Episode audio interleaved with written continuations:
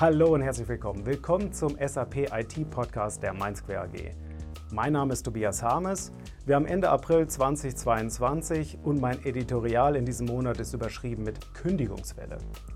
Die Great Resignation schwappt nach Europa und sorgt für hektische Reorganisation in IT-Teams. Eine mögliche Lösung soll Automatisierung sein, doch die kommt nicht so richtig voran. Vielleicht fehlt auch das richtige Ziel. Ich beobachte, dass viele unserer Kundinnen und Kunden mittlerweile wieder Termine vor Ort ermöglichen können. Allerdings manchmal nicht ganz freiwillig, weil das jeweilige Unternehmen Homeoffice gestrichen hat oder zumindest stark reglementiert hat. Währenddessen schwappt ein Trend über den Atlantik nach Europa, die Great Resignation. Gemeint ist damit ein seit 2021 beobachtetes Phänomen, eine erhöhte Bereitschaft von Arbeitnehmern, ihren Job zu kündigen. Ursachen sind einerseits sinkendes Lohnniveau, ähm, aber auch ja vielleicht schon länger bestehende Jobunzufriedenheit bis hin auch zu äh, Sicherheitsbedenken ob der Arbeit während der Pandemie durch fehlende Remote-Arbeitmöglichkeiten. Insgesamt hat die Pandemie auch dazu geführt, dass deutlich mehr über ihre aktuelle Jobsituation nachgedacht haben. Nicht nur aus Sicht eines Arbeitgebers dürfte eine Great Resignation für ziemlich viel Wirbel in IT-Abteilungen sorgen. Auch gut eingespielte Teams müssen sich plötzlich dann neu sortieren, wenn Mitarbeiter das Team verlassen. Von da aus haben alle ein Interesse daran, eine solche Kündigungswelle zu vermeiden. Die ehemalige Google-Dachchefin und heutige UiPath Vice President für Zentrale und Osteuropa Annette Meyer sieht als mögliche Lösung gegen die Great Resignation die Automation. Gemeint ist damit, dass mit Robotic Process Automation, RPA, langweilige und wiederkehrende Tätigkeiten im Alltag automatisiert werden. Und dadurch soll die Arbeitsqualität verbessert werden und dadurch die Bereitschaft zu kündigen sinken nicht ganz uneigennützig für einen äh, Marktführer für Software für RPA, ja, das ist ja UiPath. Trotzdem ein interessantes Gegengewicht zu dem sonst üblichen Reflex, dass Automatisierung ja vor allem Jobs kostet. Das Stichwort RPA, Robotic Process Automation, hatte auch SAP-Vorstand Christian Klein in seiner Anfang 2021 vorgestellten Agenda Rise with SAP ja, mit inkludiert. Damals wurde auf der Tech-Ad zur Sicherheit auch nochmal betont, nein, das nimmt in der IT keine Arbeitsplätze weg.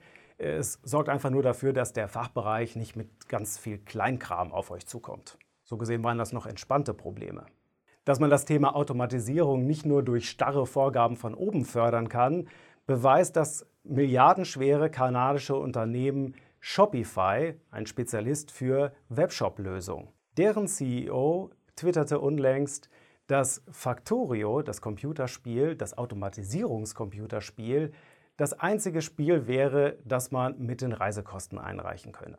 Bei diesem Spiel ist man allein auf einem Planeten gestrandet. Und alles, was man nicht automatisiert, muss man selber per Hand machen. Und niemand möchte 1000 Mal mit der Maus klicken, nur um einen Fortschritt in dem Spiel zu erreichen. Wer es also nicht fortlaufend automatisiert, fortlaufend den Automatisierungsprozess verbessert, wird das Spielziel nicht erreichen.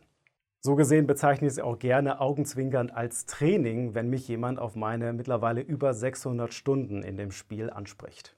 Als ich mich mit der Diskussion rund um Automatisierung weiter beschäftigt habe, bin ich auf ein Interview von vor gut 60 Jahren gestoßen. Damals 1964 hat der Analytiker und IG Metall-Mitarbeiter Günter Friedrichs in einem Spiegel-Interview dafür plädiert, die durch Automatisierung aufgefressenen Arbeitsplätze doch in Arbeitszeitverkürzung umzuwandeln. Die 35-Stunden-Woche für alle.